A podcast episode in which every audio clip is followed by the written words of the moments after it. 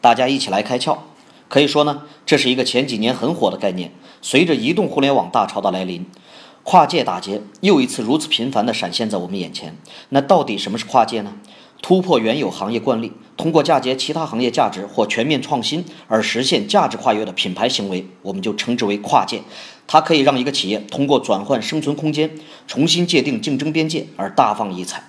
想想看啊，在我们周围首创了博物馆零售业态的 K 十一，将国家保密品种与日常消费品无缝链接的云南白药牙膏，将计时功能与时尚元素完美结合的 Swatch 手表。